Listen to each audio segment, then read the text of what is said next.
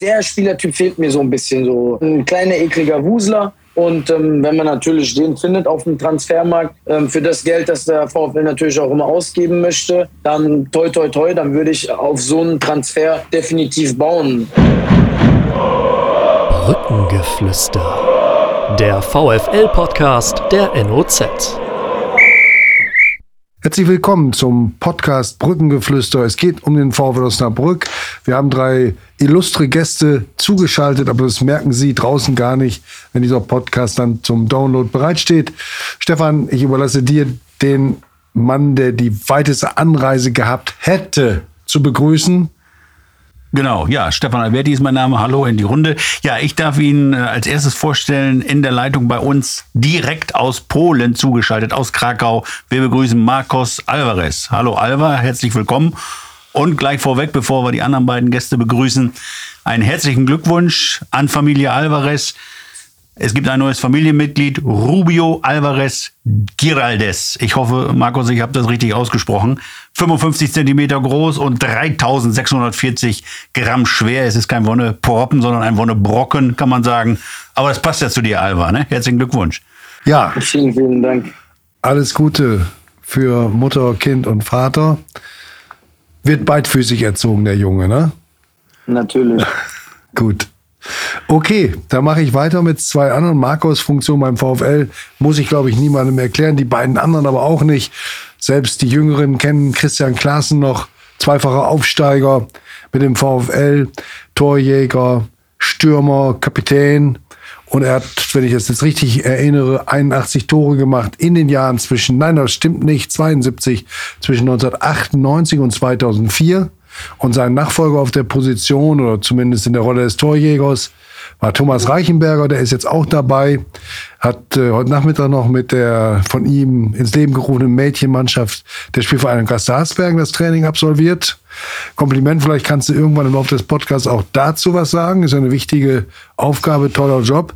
Und äh, Tommy war von, von 2004 bis 2010 beim VfL, ist auch zweimal mit aufgestiegen.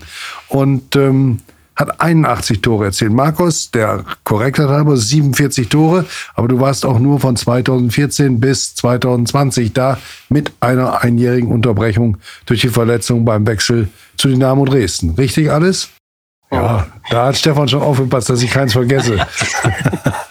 Stefan ist bei uns ja sowas wie dein Anwalt, ne? Also wenn wir früher mal gesagt haben, Mensch, der Markus, der könnte doch vielleicht mal und dies. Stefan, der war immer sowas von auf deiner Seite. Da hast du einen sehr loyalen Begleiter. Ja, das, äh, das ist so. Ja, sehr gerne, sehr gerne. Gut, legen wir los. Den VfL habt ihr alle gesehen gestern. Tommy live im Stadion. Der war Experte bei, Interviewpartner bei Magenta TV, bei Magenta Sport. Markus und Christian haben im Fernsehen zugeguckt.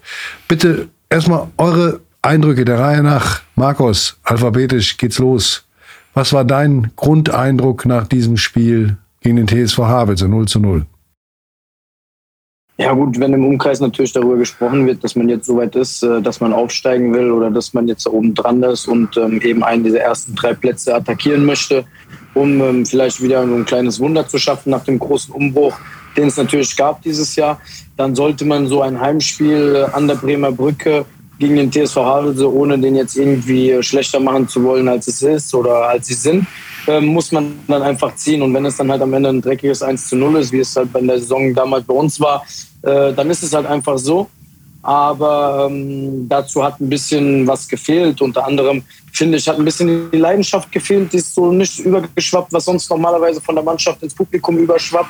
Und ähm, des Weiteren, ja, die spielerischen Lösungen nach vorne habe ich äh, sehr vermisst, obwohl es da ja einige Spieler gibt, die da ein paar Ideen haben, wie zum Beispiel eben Sese Klaas ähm, es wurde sich einfach zu wenig Chancen herausgespielt, um dann wirklich im Endeffekt zu sagen, jetzt äh, wären 1-0 oder ein 2-0 oder was auch immer verdient gewesen. Und dementsprechend äh, fand ich das 0 0 dann auch gerecht. Und ähm, schade, weil mit zwei Punkten mehr wären wir halt jetzt auf dem dritten Platz. Das war so mein Fazit. Mhm. Christian, du hast es auch äh, am TV-Bildschirm verfolgt. Und ja, wie ist dein Eindruck? 0 zu 0 gerecht?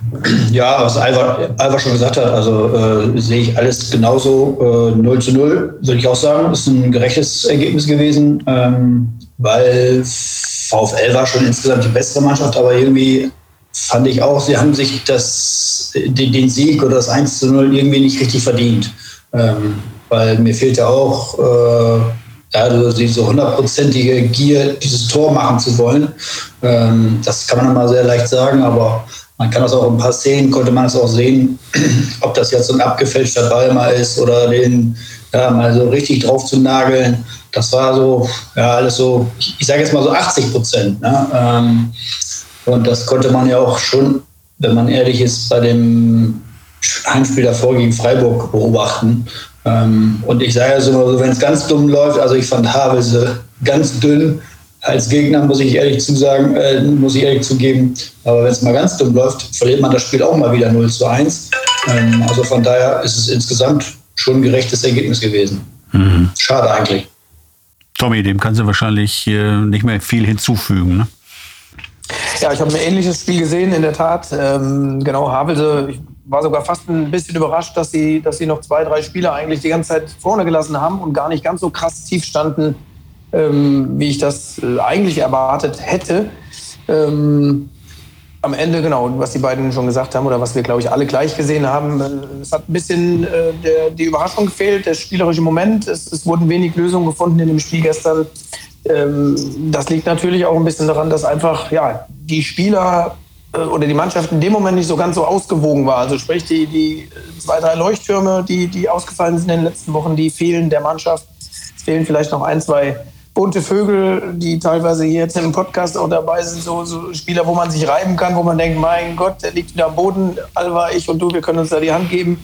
Aber trotzdem haben wir dann mal einen Elfmeter rausgeholt, der irgendwas Blödes gemacht, was vielleicht alle aufgerüttelt hat, uns selbst sogar auch. Und, und so ein kleiner Punkt äh, könnte das gewesen sein, der gestern gefehlt hat. Darf ich noch ein, eine Sache hinzufügen? Alba, du sagtest das vorhin ja auch gerade, äh, der Funke muss von der Mannschaft aufs Publikum rüberspringen. Ich habe es mir gestern auch äh, im Fernsehen angeschaut, aber bei mir war irgendwo so ein bisschen der Eindruck, äh, die Stimmung war komplett über 90 Minuten irgendwie so ein bisschen unter einer Dunstglocke. Man, man hatte den Eindruck, dass das in der Ost äh, gegen irgendwas protestiert wird, aber das war, ja nicht, das war ja gar nicht der Fall. Aber die Stimmung war irgendwie gedrückt. Oder ist das nur ein Fernseheindruck gewesen, Harald? Nee, nee, das war auch schon eine Woche vor gegen Freiburg so. Ähm, ich glaube, dass das mit, mit äh, Corona zu tun hat. Corona, die Einschränkungen sind wieder zurück. Das spüren wir alle im Alltag. Wir müssen jetzt wieder Masken tragen, überall FFP2 im Stadion.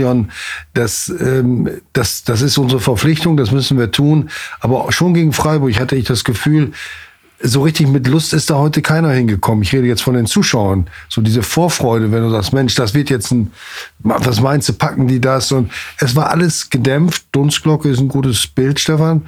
Und äh, genauso war es gestern auch. Ich hatte den Eindruck, so, ich merke es auch an mir selbst, sonst freut man sich in Stein zu gehen. Das ist alles ein bisschen abge, abge, abgesoftet. Und äh, das soll aber, kann aber keine Ausrede sein. Was in der Ostkurve war, ist, ist einfach, soweit ich weiß, die, ähm, die Fanszene, die, die äh, kann sich mit den, mit den Masken und den damit einhergehenden Anfeuern, äh, das dämpft auch deren Stimmung. Also die haben da immer wohl Einzelne versucht, immer mal was zu machen, aber äh, es war halt kein organisierter Support möglich. Ja, und das führt dann zu dieser, zu dieser gedämpften Stimmung. Aber unabhängig davon äh, wollte ich noch einen Satz sagen, Christian. Ich habe die Havel so ein bisschen besser gesehen als du. Ich finde, sie haben es geschickt verteidigt. Ähm, sie hatten gute Außenverteidiger, die das mit viel Tempo und wenig Fouls gelöst haben. Sie hatten mit dem Düker im Zentrum einen sehr guten Abräumer, sehr aufmerksam. Und ich finde auch, dass sie es nach vorne hin durchaus teilweise ganz gut gemacht haben. Der, der Fröse hat sich da oftmals so als Alleinunterhalter durchge, durchgewuselt und ich vorne, der, äh, der Lakemacher heißt er, glaube ich, der hat als, als anspielbare Spitze da manches Mal für Entlastung gesorgt. Also so schlecht fand ich sie nicht, hatten den Punkt nach meiner Meinung auch verdient. Tom Merkens war übrigens da, Alva, das erste Mal seit zweieinhalb Jahren. Wir hatten ihn im Podcast letzte Woche. Ähm, er lässt alle grüßen, die wir, die ihn noch kennen. Und er war, hat sich sehr gefreut, mal wieder da zu sein. Also das war auch schön, ihn wiederzusehen und ähm, geht's gut.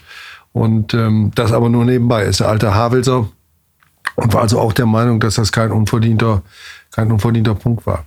Ja, ähm, es ist ja nun, ihr habt das Spiel Freiburg mit angesprochen, nicht das erste Mal, wenn man die Heimbilanz nimmt ähm, vier Siege, vier Niederlagen, zwei Unentschieden.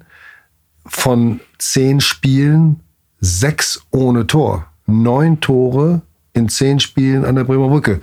Der Ehrenrettung halber muss man sagen, gegen Werder zwei, gegen Freiburg zwei und gegen Meppen im NFV-Pokal, auch wenn es verloren wurde, auch zwei Tore. Das softet das auch wieder so ein bisschen ab, aber dennoch ist es eine, ja, eine Bilanz, die man so eigentlich nicht erwartet. Vor allen Dingen, wenn doch gerade im Moment wieder so viel geschrieben und gesprochen wird über die Macht der Bremer Brücke. Was sagt ihr zu solchen Zahlen? Habt ihr das so, vor, so präsent vor Augen gehabt? Sechs Spiele ohne Tor? Heimspiele? Äh, wenn ich ehrlich bin, nicht ganz. Ich habe zwar das ein oder andere Spiel gesehen, ähm, oder sogar relativ viele, äh, auch die beiden Pokalspiele, die, die ähm, machen es auch insgesamt recht hübsch. Äh, man sieht auch aber daran, was die Mannschaft alles kann. Also die, die hat ja schon mehrfach, äh, gerade dann auch auswärts oder eben diese, diese vielleicht nicht ganz so vielen Spiele zu Hause, aber die haben schon auch gezeigt, was in ihnen steckt. Ähm, ich bin nicht immer so ein Statistiktyp. Ich äh, versuche da immer nicht so drauf rumzureiten. Ähm, und dennoch ist es da, das ist schon richtig. Ähm, aber ich, mir macht die Mannschaft trotzdem insgesamt Spaß. Mir macht es auch Spaß, äh, wie da von außen gearbeitet wird im Moment. Ich finde das relativ geräuschlos. Ich finde das professionell. Und eine Truppe, die dann irgendwie mehr oder weniger so ein Stück weit zusammengewürfelt ist. Ähm, klar haben sie ein paar Eckpfeiler drin, aber irgendwie sich auch finden muss, die spielt irgendwie auch so Fußball. Ähm, wenn sie es vielleicht noch hinkriegen, an der Bremer Brücke noch, noch ein Stück weit mehr zur Macht zu werden, dann sind sie nah genug, äh, nah genug dran, um am Ende vielleicht sogar ja, ganz oben ein bisschen mitzuärgern. Also ich sehe es nicht ganz so schwarz. Christian, vielleicht, was ist dein Eindruck, wenn wir jetzt von dem Spiel so ein bisschen weggehen? Wir haben sie auch über weite Strecken gelobt und die letzten Spiele vor diesen beiden Nullnummern, nenne ich es jetzt mal, waren ja das äh, 3 zu 1 gegen 1860, eine Mannschaft, die mitgespielt hat, die dem VfL natürlich auch insoweit entgegengekommen ist und dann das 3 zu 3 in Mannheim, das ja auch äh, gezeigt hat, dass die Mannschaft Moral hat, dass sie mitspielen kann, dass sie Leidenschaft aufbringt. Ähm, wie beurteilst du die Entwicklung und wie ordnest du dann solche zwei Spiele ein? Liegt es daran, dass es einfach dann Gegner sind, gegen die der Druck da ist, gewinnen zu müssen und die sich natürlich auch dann wirklich auf die Defensive beschränken? Ähm, ja, also ich sehe es auch so, dass die Mannschaft, also dafür, dass sie jetzt wirklich ja fast neu zusammengestellt worden ist, äh, nach einem halben Jahr schon richtig guten Fußball spielt. Das, das muss man einfach sagen. Also es ist auch äh, technisch guter Fußball und sie wollen auch immer nach vorne spielen. Das äh, hat ja auch gerade äh, in der Rückrunde letzte Saison oft gefehlt. Ähm, das erkennt man. Also die Handschrift, finde ich, ist super zu erkennen. Ähm, auch wenn natürlich nicht immer alles klappt. Das ist auch logisch. Es sind auch viele junge Leute in der Mannschaft, die dazugekommen sind, die auch noch nicht so lange hier sind.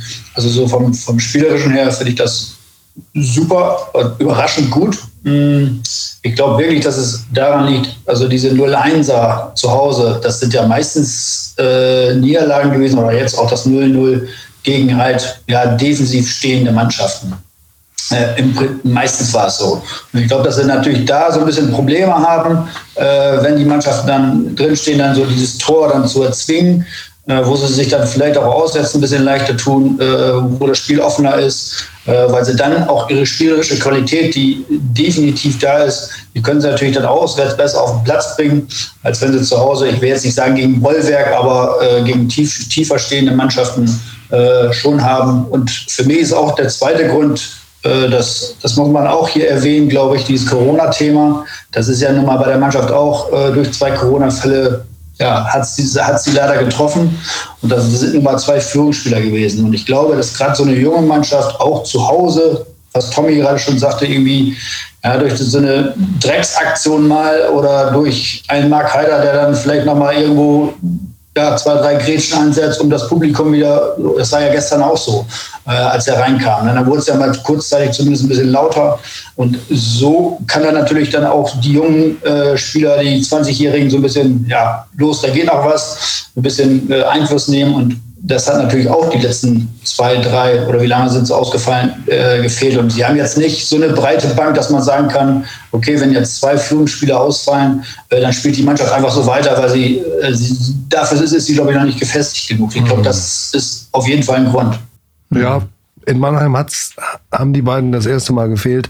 Da hat es dann auch funktioniert, aber gerade in solchen Heimspielen war natürlich der Faktor Mark Heider vor allem, der hat gefehlt und man merkte ja auch, als er reinkam, er wollte in der Kürze der Zeit dann alles reißen und war fast so ein bisschen übermotiviert, aber das ist ja auch eine positive, ähm, ein positives Merkmal. Mhm.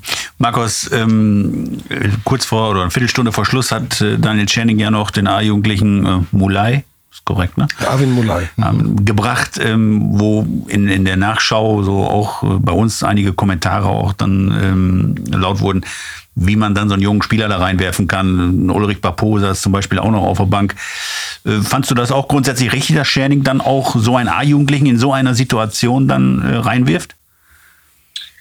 Also dafür bin ich zu wenig äh, Trainer und äh, zu viel Spieler, glaube ich, noch, um das beurteilen zu können, weil ähm, ich habe auch ganz viele junge Spieler jetzt wieder bei uns, weil in Polen ja Pflicht ist, pro Spiel mit einem U21-Spieler anzufangen und im Pokal sogar mit zwei polnischen U21-Spielern anzufangen. Deshalb trainieren bei uns eine Menge junger Leute mit.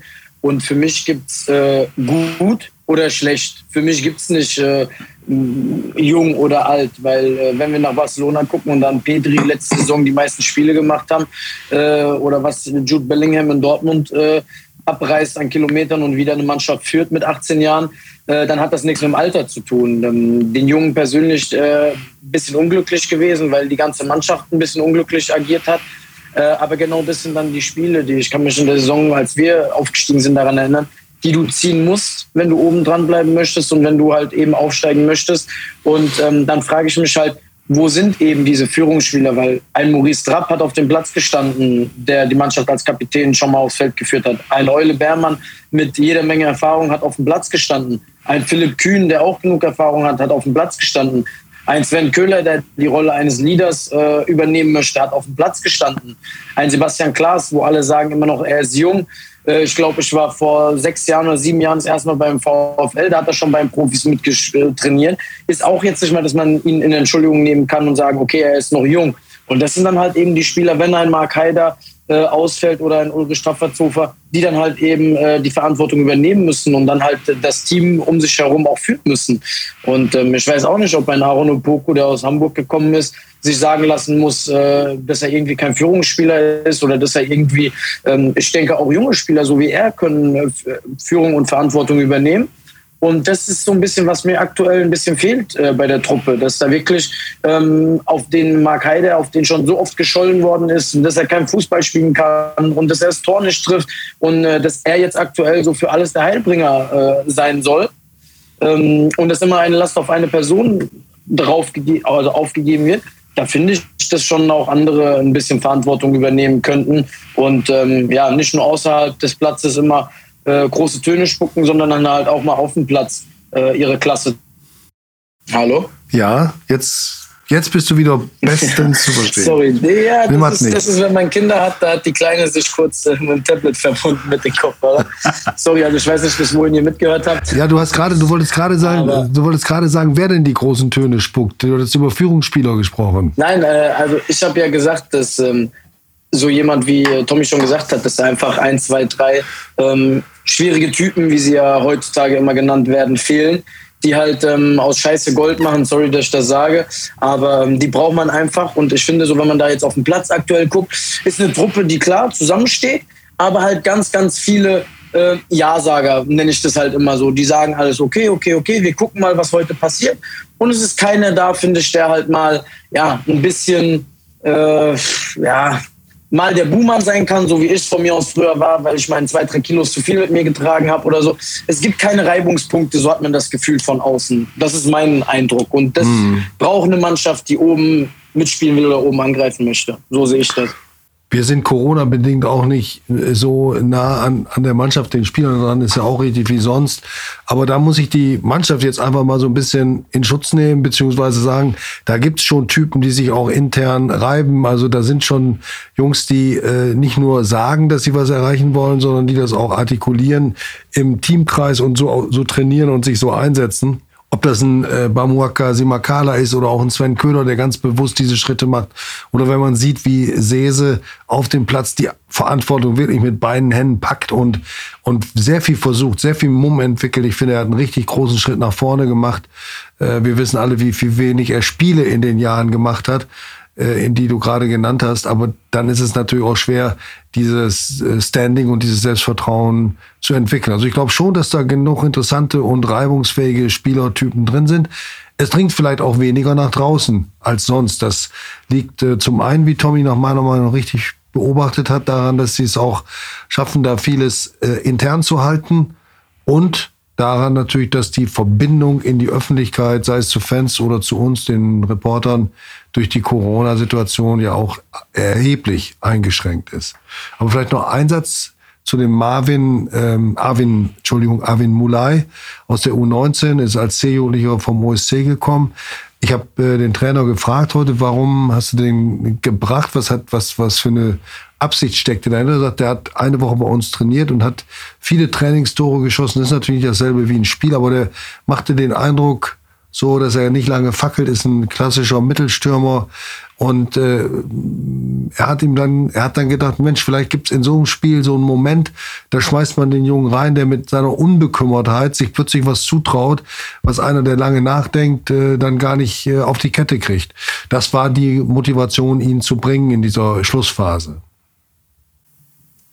Wenn er aber ein klassischer Mittelstürmer-Typ ist, dann frage ich mich, warum er seine drei Ballkontakte, glaube ich, die er hatte, die er dann halt auch leider verloren hat, auf der linken Außenbahn ja. äh, hatte. Das ist dann wieder das, wovon wir sprechen. Das ist dann, dann bin ich vielleicht doch wieder ein bisschen Trainer und sage, wenn du weißt, was für ein Spielertyp XYZ ist, warum ich ihn dann aber eben auf der linken Außenbahn äh, einsetze. Dann muss ich das System umstellen und sagen, ich spiele jetzt mit zwei Stürmern oder auch mit drei Stürmern ja. und nicht dann den, der im Training mir viele Tore geschossen hat äh, und er ist Mittelstürmer, dann auf der linken Außenbahn rumtouren lassen. Und da mhm. war er meiner Meinung nach, ohne dem Jungen, wie gesagt, zu nahe treten zu wollen, völlig überfordert. Also nochmal, er kann das auch spielen, die Position er, er kommt, ähm, äh, Strafraum und linke Seite ist, ist, ist sein Revier.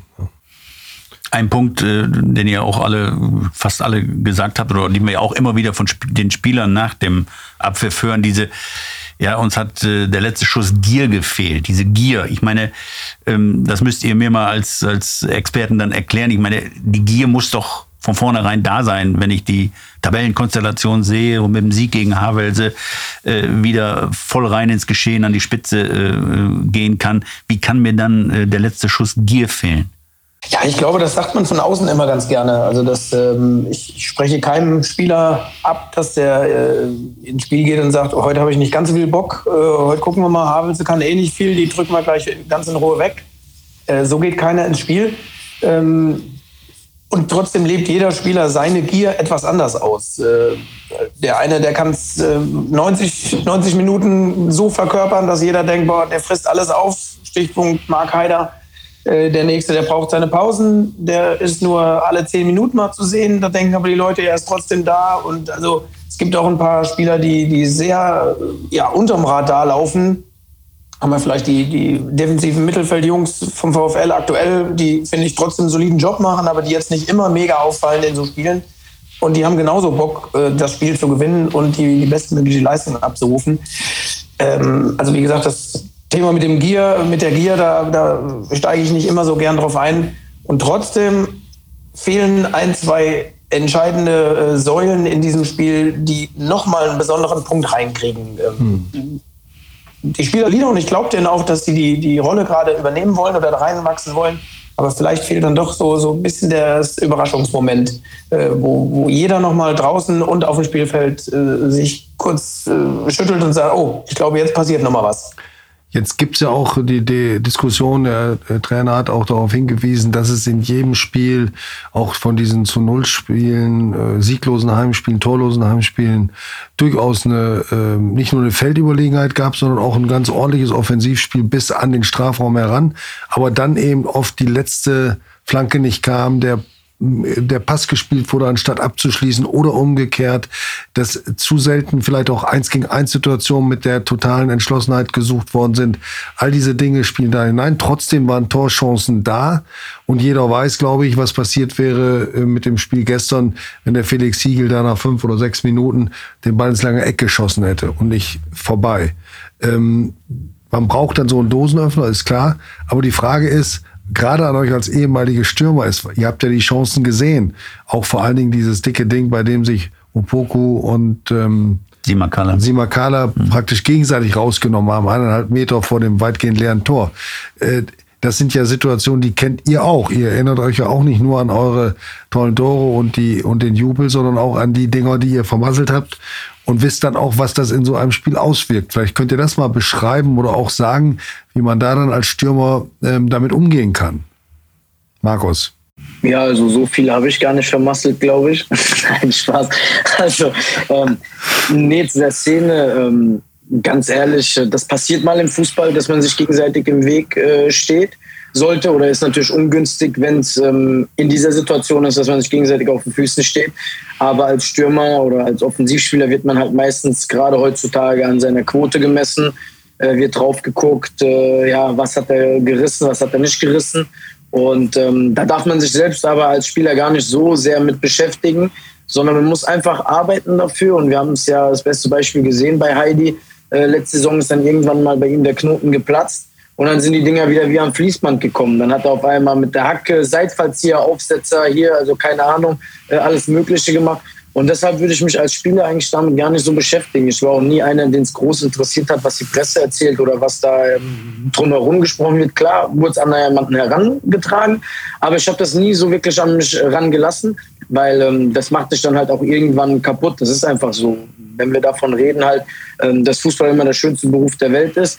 Äh, es hat aber auch viele Schattenseiten, wie zum Beispiel eben, dass äh, jeder, äh, der vielleicht noch nie in seinem Leben einen Pass über drei Meter gespielt hat, dich dann aber beurteilen darf und das musste ich einfach als Spieler nicht tangieren. Das musst du einfach ausschalten und weiter im Training hart dafür arbeiten. Vielleicht auch mal, nicht jeden Tag, eine Sonderschicht mit einem Co-Trainer und einem Torwart, sich den zweiten oder dritten Torwart schnappen und sagen, hey, kann ich mal heute, keine Ahnung, 20 Bälle noch aufs Tor klopfen? Und ähm, so habe ich das dann in schlechten Zeiten mal gemacht. Das Wichtigste ist aber einfach, dass die Jungs sich davon nicht beeindrucken lassen dürfen und einfach an sich glauben weiter sollten. Christian, war das genau die richtige Marschrichtung für einen Torjäger, der vielleicht mal ähm, eine Phase hat, in der er nicht so erfolgreich ist? Ähm, ja, einerseits schon, ähm, aber andererseits würde ich das wieder damit verbinden, die, also die Aktion, klar, das kann passieren, sehe ich genauso, ähm, aber daran kann man auch vielleicht dieses Thema Gier äh, vielleicht ganz gut beschreiben. Also ähm, wenn man das Tor richtig machen will, äh, dann grätsche ich dir mit rein. Äh, mein Mitspieler, sage ich jetzt mal provokativ. Ja, es ist einfach so. Ähm, und das, da sind wir wieder bei diesem Thema so, das sind natürlich auch viele junge Spieler. Mm, und diese Gier muss auch nicht jetzt von jedem Einzelnen äh, immer gleichzeitig ausgehen, so was Tommy auch sagte, sondern also zu meiner Zeit war es dann auch oft so, äh, ich war auch oft nicht im Spiel und dann eben auch nicht so gierig, weil man vielleicht auch nicht den besten Tag hatte. Aber dann gab es wirklich diese zwei, drei Leute, meistens war es zu meiner Generation dann, ich sage jetzt mal ein Enox oder ein Schütte, die dann irgendwie mal einen abgekrätscht haben oder was weiß ich, irgendwas gemacht haben, ja, auch mal ein dummes Foul gespielt haben, so, so ein Hallo wach, sage ich jetzt mal dazu. Und dann äh, hat man sofort wieder, oh Mensch, scheiße, jetzt geht's aber, Mensch, wir, es steht immer noch 0-0. Ja, und das nächste Ding, was jetzt kommt, das, äh, da gehe ich jetzt mal richtig hin oder ich gehe richtig zum Kopfball. Äh, berühre den Ball nicht nur, sondern ich gehe mal auch dahin, wo es weh tut und vielleicht klappt es dann ja. Also das, das ist dann auch, mal geht es von dem einen aus, mal ist der besser drauf und mal äh, ist es dann beim, beim anderen der Fall. Ähm, es muss nicht immer der, der gleiche Spieler sein, der das irgendwie, der da vorangeht. Ähm, und das ist, glaube ich, wirklich dann so dieses Thema, so wenn ich eine Spitzenmannschaft äh, sein möchte oder vielleicht auch irgendwann werde, dass dann wirklich drei, vier, fünf Spieler je nach Tagesform, dass immer zwei, drei vorangehen im Idealfall natürlich 5, 6. Ähm, und das konnte man eben auch gestern sehen, dass zumindest zwei von potenziellen Führungsspielern eben nicht auf dem Platz waren oder eben nur äh, ab der 75. sind mit Mark. Oder eben das, das Provozieren von, von Standards in zentraler Position, 18, genau. 20 Meter vor dem Tor. Da war, wenn ich mich recht erinnere, gestern keine einzige Situation. Dort, auf erster Halbzeit Opoku, der Einmal. Dann, mhm. ja. Aber ansonsten ja gar nichts, wo man dann vielleicht diesen einen Treffer, wenn er dann auf andere Weise nicht gelingt, herausholt. Aber äh, auch das fehlte gestern, ne? Zum großen Teil. Tommy, vielleicht kannst du noch mal was dazu sagen, wie du ähm, als Torjäger mit solchen, äh, ihr werdet, ihr seid ja nun mal in der exponierten Lage, dass man äh, von euch erwartet, die Entscheidung eines Spiels herbeizuführen und dass man eure Minuten zählt, wenn ihr nicht trefft, seid ihr genauso gewohnt, wie dass man sie zählt im Lauf einer Saison. Ähm, ist das etwas, was man dann auch mal einfach irgendwie abschütteln kann, abschütteln muss oder wartet man dann einfach am besten Gott ergeben auf, die, auf das erste Tor, das dann den Knoten wieder zum Platzen bringt, Tommy? Ja, warten sollte man, denke ich, nicht, ähm, sondern man sollte dafür arbeiten. Man sollte sich da nicht zu sehr verrückt machen. Der eine oder andere macht das mehr. Auch da ist jeder Mensch, jeder Spieler ein Stück weit unterschiedlich gepolt. Der eine, der kann das abschütteln äh, und sagt, leck mich am Arsch, bin eh der Geilste und irgendwann treffe ich, jo. Und der Nächste, der macht sich dann doch nochmal Gedanken und sagt, ach, wenn der jetzt auch wieder vorbeigeht, ich weiß, dann wechselt der Trainer mich aus. Das gibt's alles und äh, dennoch musst du dafür arbeiten. Du musst fies sein, du musst äh, niedlich sein gegen dich selbst, gegen die äh, Gegenspieler. Und das, was Stefan auch gerade sagt, und wenn du den mal nicht selbst reindrückst, dann musst du halt am Strafraum da rumwühlen, deinen Körper mal reinhauen und wirklich dich umschubsen lassen oder sonst ist das so ein Ding mal irgendwie auf so einem äh, tiefen Platz, wie er gestern war, mal reinschlüpft, dann mit einem Freistoß, abgefälscht, was weiß ich, den, das nehmen wir alles dann an. Und äh, ja, durch solche Aktionen kannst du dich dann vielleicht doch ein, ein, Stück weit selbst, aber auch ein ganzes Team dann wieder aus so einem Mini-Tief äh, rausholen. Von Lothar Ganz gibt es das Credo, wenn du ähm, speziell dritte Liga in die zweite Liga aufsteigen willst, dann brauchst du einen Torjäger, der dir 15 mindestens garantiert. Richtig? Das habe ich tatsächlich gerade auch gedacht. Ähm, ich sage sag das ungern, weil ich will da jetzt keinen einzigen Stürmer von den Jungs angreifen, weil ich finde, dass jeder seine Qualitäten hat. Äh, haben sie auch, sonst würden sie da nicht spielen. Marc Heider hat die meisten Tore mit sechs und äh, dann kommen, glaube ich, ein, zwei mit vier. Und du sagst es, normalerweise müsste da ein Stürmer sein, der jetzt schon neun oder zehn hat. Dann ist alles gut. Dann, dann passt alles. Dann, wird, dann würden wir ja gar nicht den Podcast so führen. Ähm, aber da ist was auch wieder schade wäre, ne? Was auch schade wäre, wir freuen uns ja, wenn wir, wenn wir da ähm, einge, einberufen werden. Auf der anderen Seite, Harald, müssen, wir sind immer der Krisenstab hier. äh, ruf, ruf, uns doch mal an, wenn es noch ja, schönere Themen gibt. Auf jeden Fall, ist versprochen. Letztes Mal, Christian, äh, waren wir, glaube ich, da, als der, der Trainerwechsel ja. bevorstand oder so. Da mussten wir auch unseren Senf dazugeben. Äh, machen wir auch gerne, alles gut. Äh, man, man beobachtet es ja auch gerne und äh, hoffentlich auch ein Stück weit mit äh, der nötigen Ferne. Aber wie gesagt, Lothar hat nicht ganz unrecht, dass du, du brauchst einen, der ab und zu da vorne die Dinger wegdrückt. Aber das heißt, Frage an den Krisenstab, äh, das Wintertransferfenster wird sich ja bald wieder öffnen, da sollte dann was passieren? Oder was äh, denkt ihr noch, was ein Andrew Wooten, der ja nun auch vor der Saison als Art Königstransfer Transfer geholt wurde, wird er noch äh, aufblühen? Im Moment ist er eher glücklos unterwegs. Ne? Ja, war lange verletzt. Wie lange spielt denn Polen der Alba? Dann hast du wieder Zeit. Also bis 18.12. Am 18.12. muss ich das letzte Mal die Schuhe hier schnüren und dann äh, über alles andere kann man sich unterhalten. Ne? Tatsächlich. Nein, ähm, wenn wir jetzt bei dem Thema sind, ähm, wenn ich mal mir so diese Spielertypen angucke, die der VfL da vorne hat für die zentrale Position, finde ich, dass alle drei sich sehr ähnlich sind. Sind alle drei sehr groß, Sie sind alle drei, ähm, also jetzt mit Wuten, Hiegel und Haider, wenn ich die drei jetzt mal sehe, wobei ja Hiegel so auch oft auch mal auf dem Flügel äh, spielt, wo ich ihn jetzt ehrlich gesagt nicht so stark fand. Am Anfang von der Saison, glaube ich, hat er mal vorne drin gespielt. Hat er mir ein bisschen besser gefallen. Und ähm, es sind drei Stürmertypen, ähm, auf die sich die Verteidigung einstellen kann. Und dann, egal wer im Laufe des Spiels rein oder rauskommt, ähm, sie müssen sich nicht viel verändern, weil sie sind groß, körperbetonte Spieler. Und mir fehlt da auch so vielleicht mal so ein Klar, ich glaube, Simakala hat jetzt zentral gespielt oder sollte zentral spielen oder im Wechsel mit Hiegel, keine Ahnung. Dass so einer vielleicht mal, wenn es mit den großen Stoßstürmern halt nicht läuft, dass so einer halt mal so wuselt, wie Tommy gesagt hat, äh, und dann mal halt einen Elfmeter, einen Freistoß. Ähm, ja, dieses eklig sein, einfach so ein ekligen Spielertyp, finde ich, ähm, fehlt da vorne. Der vielleicht auch mal eine Schwalbe macht. Ich weiß, hört man heutzutage ungern oder dann hat man da diesen VAR. Aber damit ähm, provozierst du ja eine Reaktion, sowohl von deiner Mannschaft als auch dann vielleicht vom Gegner, wo der dann im nächsten Moment denkt, oh, jetzt kann ich nicht mehr so hinhauen, weil habe jetzt schon eine Karte bekommen oder äh, was auch immer. Also der Spielertyp fehlt mir so ein bisschen so. Ne? Ein kleiner, ekliger Wusler. Und ähm, wenn man natürlich den findet auf dem Transfermarkt, ähm, für das Geld, das der VfL natürlich auch immer ausgeben möchte, dann toi toi toi, dann würde ich auf so einen Transfer definitiv bauen. Äh, durchaus äh, eine richtige Überlegung, wobei ich finde, dass Amir Chapozadeh, der, der Sportdirektor und Daniel Scherning schon ein ganz äh, gutes Profil in ihrer Offensivreihe haben. Ich finde schon, dass es Unterschiede gibt, beispielsweise Andrew Wooten, so wie man ihn aus Sandhausen können, kennt, ist ja eher der reine Strafraumspieler als Marc, der ja eigentlich immer wieder auch, wenn er Zentrum, im Zentrum spielt, rausgeht, auf die Flügel ausweicht, lange Wege geht. Das ist eher nicht das Spiel von Andrew. Ich glaube, dass der wenn man Glück hat, noch kommt. Der hat eine lange Verletzung gehabt in der Vorbereitung. Äh, wenn man ihn daran misst, was er schon gezeigt hat, äh, müsste das eigentlich noch wie eine, müsste das eigentlich der Neuzugang in der Winterpause sein, in Anführungsstrichen. Und äh, bei Aaron Opoku, ich meine, der Junge hat acht, acht Tore aufgelegt, noch keins geschossen. Äh, das ist auch ein ganz seltener Kontrast. Der, der äh, im Abschluss, wenn, wenn er zum Abschluss kommt, trifft er immer, fast immer die falsche Entscheidung. Und ähm, wenn er abspielt, äh, wenn er vorbereitet, wenn er in der Rolle ist, auch als Einleiter, als Initialzündung, hat er echt viele gute Ideen. Also ich glaube, da ist noch Potenzial auch bei Sima Kala, der jetzt ja ein Jahr Regionalliga hinter sich hat und davor auch den ganzen Rhythmus äh, oben nicht hatte. Denke ich, ist noch Potenzial, da wird noch was kommen, glaube ich.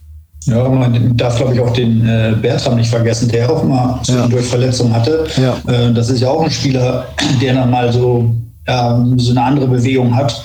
Ähm, ich, ich, finde auch, dass man, glaube ich, bei den Voten, ist richtig ausgesprochen, Voten, ähm, dass der, der hat ja, glaube ich, in der Vorbereitung sich verletzt und war ja eigentlich nie so richtig, hat keine richtige Vorbereitung gehabt. Das ist wirklich ein typischer, also mehr Neuner geht gar nicht als der.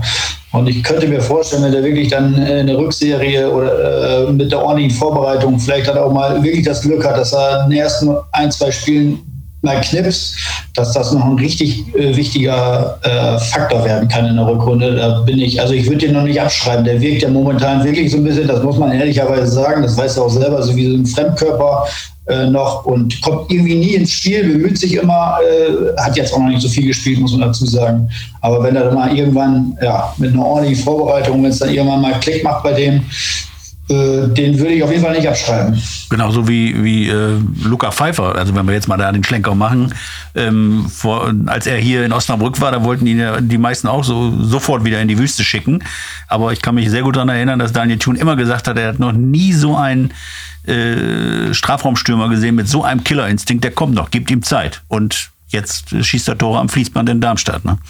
Alva, das, äh, mit ihm hast du ja auch noch zusammengespielt. Ja, bei Luca hat man auf jeden Fall immer das Potenzial gehabt. Das Problem war, äh, ich meine, ich bin immer noch im sehr guten Kontakt mit Ovid Haju zum Beispiel, der ist ja der Co-Trainer gerade in Darmstadt.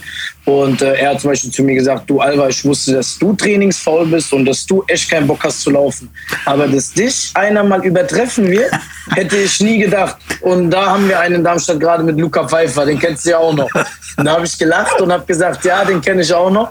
Und es ist halt auch so, aber was der Typ in der Box macht, das ist einfach, also wirklich, das ist schon, das hat auch Zweitliga schon nichts mehr zu tun, sondern sein erster und zweiter Kontakt ist einfach dermaßen äh, unfassbar und alles vor allem mit der Innenseite immer. Äh, der legt die Dinger ja meistens nur rechts und links in die Ecken rein. Und ähm, ja, ich hoffe, dass äh, Andrew Wooten äh, das genauso dann machen wird, wenn er dann eine Vorbereitung hat. Was ich mich dann aber hinterfrage, ist, wir reden ja von einem äh, Profiverein, dass wenn der in der Vorbereitung eine Verletzung hatte, und ich glaube, es war jetzt ja kein Kreuzbandriss oder kein Syndesmoseriss, äh, ich weiß jetzt nicht genau, was für eine Verletzung er hatte, aber ich glaube, es waren ja vier bis sechs Wochen, die er ausgefallen ist. Du hattest jetzt ein halbes Jahr, um sage ich mal, deine Form zu finden oder äh, ansatzweise rein zu wuseln. Und ich glaube, dass er einfach diese Minuten erstmal braucht jetzt. Das ist immer das Wichtigste für einen Spieler, dass er diese Minuten bekommt, weil Training, alles schön und gut, da kann alles funktionieren, aber wichtig ist dann halt eben dieser Spieltag. Und ähm, ja, wir brauchen darüber nicht reden. Er hat seine Tore gemacht, äh, als er in Sandhausen war. Und ich bin mir auch sicher, dass er in der Rückrunde äh, die Dinge auch äh, wieder machen wird. Jetzt, äh, wenn er dann halt auch in der Mannschaft wieder mehr mit eingebunden wird und auch halt eben diese Spielpraxis bekommt. Wir haben ja eingangs erwähnt, dass ihr bei, alle drei mit dem VfL aufgestiegen seid. Das sind ja Wege über Stock und Stein gewesen. Also Christian, wenn ich so denke an die Heimniederlage gegen, wen war es? Nach der Winterpause war es Leverkusen. Ähm, da waren ja Spiele dabei, da hat man nicht mehr dran geglaubt. Oder Ferl, Tommy, bei euch auch. Leverkusen war, glaube ich, mal nach der Winterpause, haben wir aber, glaube ich, noch 3-2 gewonnen. 3-2 gewonnen, genau. Das war, Toni spielt. Nachdem, Toni ich, nachdem ich eingewechselt wurde. Ja, genau. genau. Und, ähm, ja klar, aber wir hatten auch, wir hatten Ja, auch Tommy, wenn man- Fällen in Niederlage. Ja. Und Tommy, eure, eu- euer Aufstiegsjahr, da hat ja niemand mehr dran geglaubt, nach den, da waren ja einige auch enttäuschende Vorstellungen dabei. Ich will damit sagen, es geht immer über Stock und Stein. Die Mannschaft von Markus damals ist, ist relativ glatt durchgegangen, das muss man sagen. Ähm, was passiert in so einer Mannschaft, die dann irgendwann ja spürt, wir haben die Chance aufzusteigen, wir kennen die Liga und dann gibt es solche Rückschläge, wie ihr sie erlebt habt oder jetzt auch der VfL in den beiden Heimspielen. Gibt es da sowas wie ein Patentrezept, wie man damit umgeht, wenn man seine Ziele erreichen will? Ja, Tom? also- ja. Ganz einfach weitermachen, ne? weiter trainieren. Ähm, ich weiß auch nicht, äh, wie Mannschaft intern, äh, was, für- was für ein Ziel, ob die jetzt das Ziel Aufstieg äh, ausgegeben haben intern in der Mannschaft, das weiß ich nicht. Ähm, also bei uns war es je- jedes, war jedes Mal klar, dass wir um Aufstieg spielen wollen ähm, und auch es auch so kommuniziert haben. Weiß ich nicht, wie das heute ist, ähm, weil ja schon die Mannschaft jetzt wieder erstmal neu aufgebaut werden musste. Ähm, natürlich nach Niederlagen hat es auch mal gekracht im Training. Das äh, war damals so. Weiß ich auch nicht, ob das heute noch so ist. Ich glaube, dass es eher nicht mehr der Fall ist. Früher, früher war, äh, war, war so eine andere Zeit, das ist schon ganz klar, aber äh, wir haben uns auch dann dadurch im Training äh, natürlich wieder das Selbstvertrauen geholt und wie gesagt, da hat es auch mal den einen oder anderen leicht Verletzten gegeben, das war dann halt mal so. Ähm, aber wir sind nie von unserem Weg abgegangen. Wir wussten halt, dass wir auch Qualität haben. Und selbst äh, wenn wir mal zwei Niederlagen hatten hintereinander, äh, auch gegen relativ schwache Mannschaften haben wir auch schon mal verloren, dann haben wir halt gesagt, dann schießen wir die nächsten aber erstmal richtig aus dem Stadion. Also das muss dann schon auch aus der Mannschaft kommen, dieses Selbstvertrauen zu sagen, so, wir sind besser und äh, jetzt zeigen wir es allen.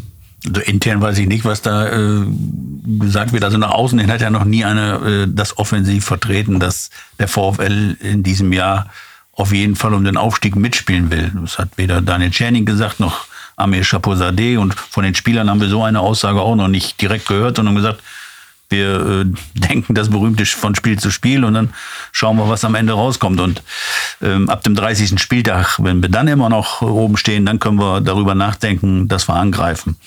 Tommy, bringt das was? Ist das hilfreich, wenn, wenn da jemand vom Club aus sagt oder die Mannschaft sagt, wir wollen unbedingt aufsteigen? Ist das nicht, wenn man die Chance spürt? Ich denke mal, die Spieler merken das irgendwann, kennen dann alle Mannschaften, dann wissen sie, da können wir eigentlich mithalten. Das merkt man doch. Muss man das dann noch kommunizieren? Nein, finde ich nicht, dass man das kommunizieren muss. Äh, vor allem nicht zu diesem Zeitpunkt jetzt. Ähm, ich finde, jetzt äh, kann man nochmal die, die Saison erstmal zu Ende bringen, die, die erste Hälfte zumindest. Dann hat man eine Vorbereitung, dann schaut man, wie man rein äh, findet. Ich glaube, man würde es in Kauf nehmen, wenn man, nicht au wenn man aufsteigt. Aber ich glaube, das Wichtigste ist erstmal, sich in der Liga jetzt wieder zu finden. Nach einem Abstieg ist das immer sauschwer. Du kommst von oben, bist irgendwie gefühlt ein Favorit, äh, bist es aber dann doch gar nicht unbedingt, weil, weil sich einfach viel äh, in der Struktur verändert hat. Und ähm, solange die Jungs das schaffen, das Umfeld so hochzuhalten, ganz Osnabrück und, und Land mitzunehmen, ist hier immer was drin. Das sage ich immer. Also wenn es ruhiger wird hier rumzu und die Leute wissen gar nicht mal, der, wann der VfL spielt, Samstag oder Sonntag, dann wird's eng. Dann, dann äh, wird's grau hier und uninteressant. Aber das ist nicht der Fall. Die Leute Hamburg auf dem VfL, die wissen genau, wann Anstoß ist. 13 Uhr, 14 Uhr, Samstag, Sonntag. Und das ist auch egal, ob du männlich oder weiblich bist. Und solange sie das ähm, halten, ist hier alles möglich. Markus, ihr habt es ja damals bei Daniel intern ganz klar von, von ihm ja sogar vorgegeben bekommen, das will ich mit euch erreichen. Hat euch das ähm, geholfen? Wart ihr eigentlich damals erst erstaunt, denn dass man euch das sagte vor der Saison im Sommer 2018? Das hat ja niemand auf dem Zettel. Nein, also erstens ist es wieder dieses, uns hat niemand auf dem Zettel und gerade dann passiert's. Aber ich glaube, dass wir einfach eine so bekloppte Mannschaft im positiven Sinne waren. Ob du da jetzt äh, Felix Schiller, Manuel Farona Polido, Marcos Alvarez, Enes Wahim, äh, du hast ja da wirklich sechs, sieben Leute mit Totalmeise in der Mannschaft gehabt. Und wenn du denen gesagt hast, äh, wir steigen auf, da haben die gesagt, ja, na klar steigen wir auf, weil wir sind die geilsten Typen, so wie Tommy das schon mal gesagt hat. Äh, So, da fand sich einfach jeder geil in diesem Jahr irgendwie. So außer der Sheriff, äh, Tapferzofer und Mark Haider, die immer gesagt haben, wir müssten kleine Brötchen backen.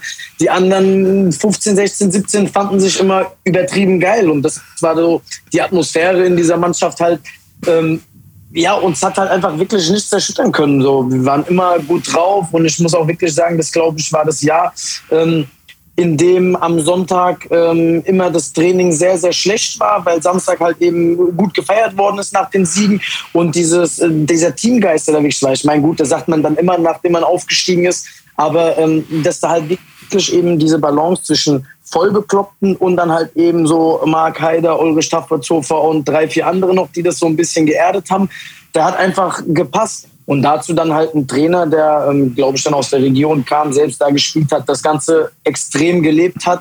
Ähm, und das dann auch auf die Spieler wiedergegeben hat, weil er halt eben keiner war, der so am Rand gestanden hat, die Hände zusammengefaltet hat oder die Hände hinterm Rücken hatte oder sich auf die Bank oder auf den Stuhl gesessen hat. Nee, es war ja egal, ob es geregnet, Schnee, Sturm. Er hat ja immer an der Außenlinie gespielt und wollte ja am selbsten noch gern aufs Feld rennen. Und das war so, glaube ich, das, was äh, uns sehr geholfen hat. Und dadurch, ähm, meiner Meinung nach, auch, dass wir von Anfang an gesagt haben, hallo, wir sind alle zum VfL Osnabrück bekommen. Wir wissen, was VfL Osnabrück in der dritten Liga ist. Und wir wollen eigentlich mit VfL Osnabrück, da wo die Mannschaft hingehört, wieder in die zweite Liga. Und ähm, ob man das dann halt nach außen kommuniziert, nach so einem Umbruch oder nach einem Abstieg, muss jeder für sich selbst wissen. Aber wir damals, nachdem wir die Klasse gehalten haben und auch echt ein paar gute Jungs dazu bekommen haben, haben dann einfach gesagt, okay, wir kommunizieren das auch nach außen hin und wir stehen dazu. Und ähm, ja, klar, gibst du dir selbst ein bisschen Druck damit, aber manche brauchen das ja. Mhm. Tommy, was du gerade gesagt hast, äh, man muss aufpassen, dass, äh, dass man jetzt nicht im Niemandsland verschwindet. Insofern sind die nächsten zwei Wochen mit den beiden Auswärtsspielen in Magdeburg und, und Duisburg ja elementar wichtig. Ähm, denn wenn man da jetzt mit, mit zwei weiteren Niederlagen rausgeht, dann ist man ja wahrscheinlich im Niemandsland der Tabelle angelangt. Wenn man in Magdeburg verliert, dann sind schon elf Punkte Rückstand auf, auf Magdeburg, die noch ein Spiel weniger haben. Ähm, ja, da muss man jetzt im Grunde zeigen, ob man oben weiter dabei bleiben kann. Ne? Muss man, richtig, ähm, absolut. Äh, das sind jetzt mal zwei Spiele, die, die äh, ein paar Punkte bringen können und auch sollten.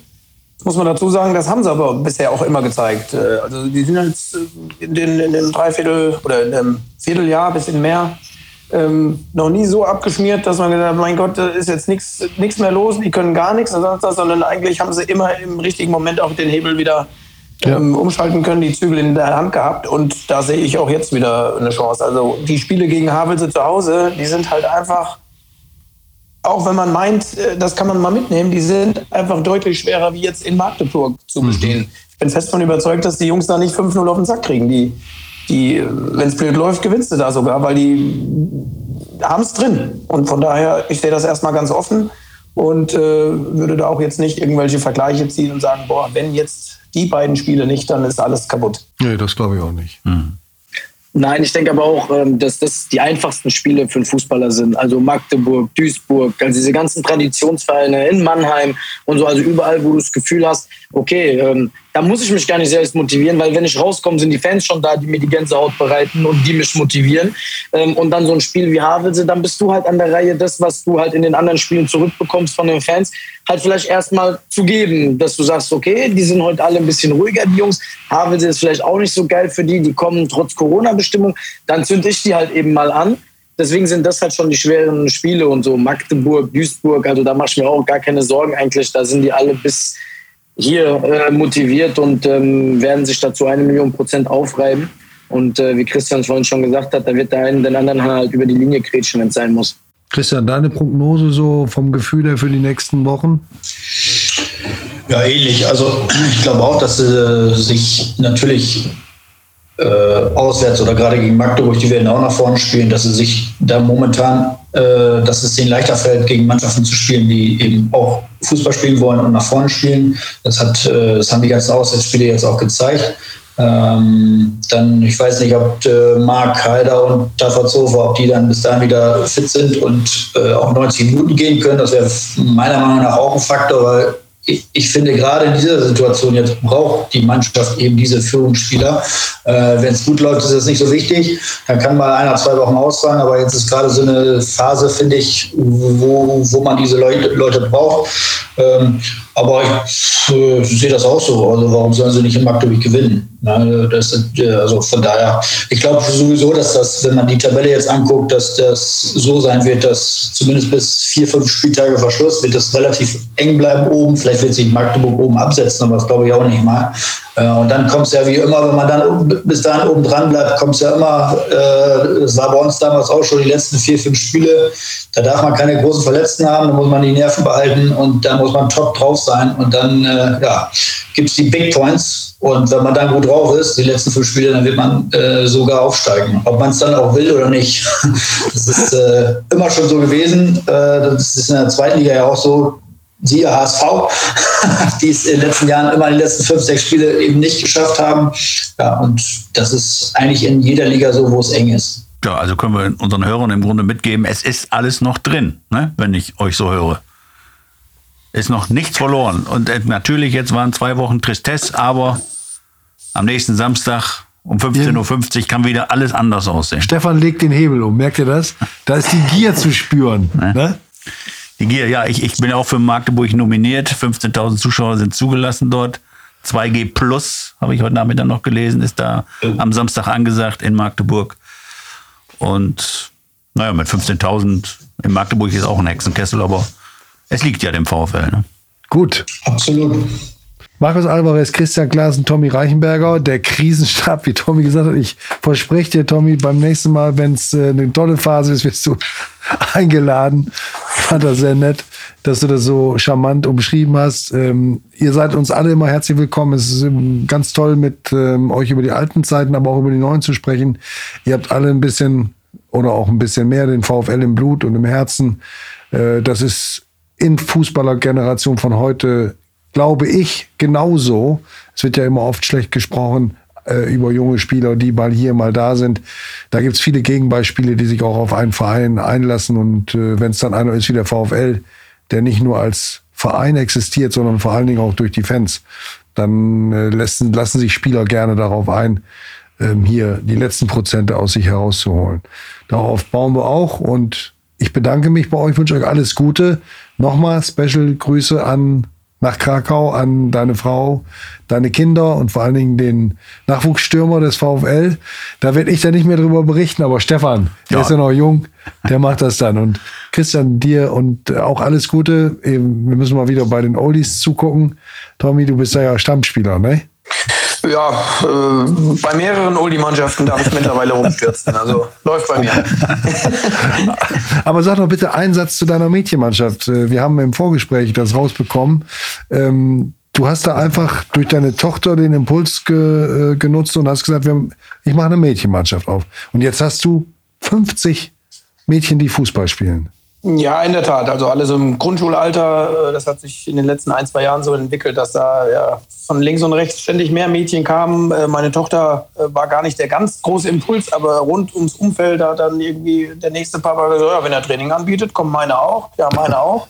Und dann hat man es wirklich in den letzten Wochen so, dass das Mund zu Mund weiterging und jeden Montag standen wieder zwei neue Mädchen da, bis wir jetzt einen riesen Trainerstab von fünf bis sechs Leuten da vorhalten dürfen um die Mädchen dann montags zu begleiten. Macht ganz viel Spaß. Sogar heute äh, noch vor dem Podcast äh, das Training gemacht mit 2G Plus in der Halle, ne?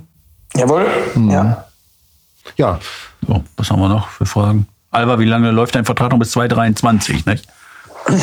In Krakau. Also 18. Dezember. anderthalb Jahre läuft er noch.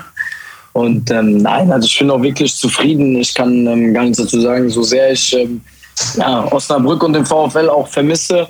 Äh, und ich habe ja viele schöne Zeiten dort gehabt, äh, wenig schlechte eher. Und ähm, dann verbindet man natürlich viel damit. Aber ich kann jetzt auch nicht sagen, dass hier in Krakau alles äh, blöd ist und ich jetzt sofort wieder zurückkommen muss. ganz im Gegenteil. Also ich bin hier mit sehr offenen Armen empfangen worden. Es ist eine wunderschöne Stadt, wie ich es schon mal gesagt habe. Und ähm, ich fühle mich auch echt wohl. Und ähm, alles, was dann in Zukunft passiert oder kommt, ja, wird man sehen. Meine Frau kommt aus Osnabrück, äh, ihre Eltern leben dort und äh, ich habe ein Haus gekauft dort in Osnabrück. Äh, deshalb denke ich, wird man sich früher oder später dort über den Weg laufen. Ob das jetzt beim VfL ist, als Spieler, als Trainer oder dann halt nur auch als Fan. Oder als äh, Präsident vielleicht. aber da muss man sich zu gut artikulieren und seine Emotionen im Zaun halten und äh, da bin ich nicht der richtige Typ für. Und vor allen Dingen haben wir wieder Nachwuchs für unsere Holi-Mannschaft, wenn du zurückkommst. Ganz wichtig. Aber nur von der Bank. Ich Nee, nee, wir können, also ich kann nicht mehr so lange. Christian ist auch in Osnabrück heimisch geworden. Ich meine, Tommy auch, hat eine lange Wanderschaft hinter sich, geboren in Bad Kreuznach. Müssen wir jetzt nicht alles aufhören, aber die Station Leverkusen, Cottbus etc., Wehen.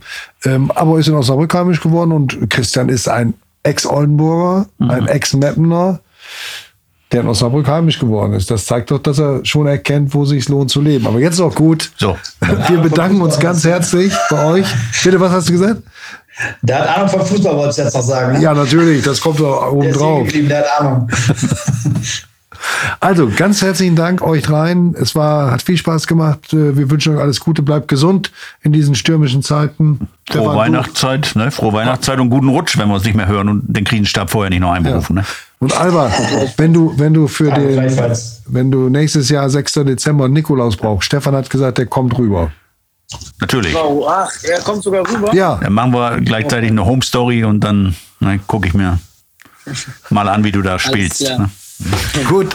Toi, toi, toi. Vielen Dank. Vielen Dank, macht's Mach's gut. gut. Danke, Ciao, ciao. Ciao. Ciao. Tschüss.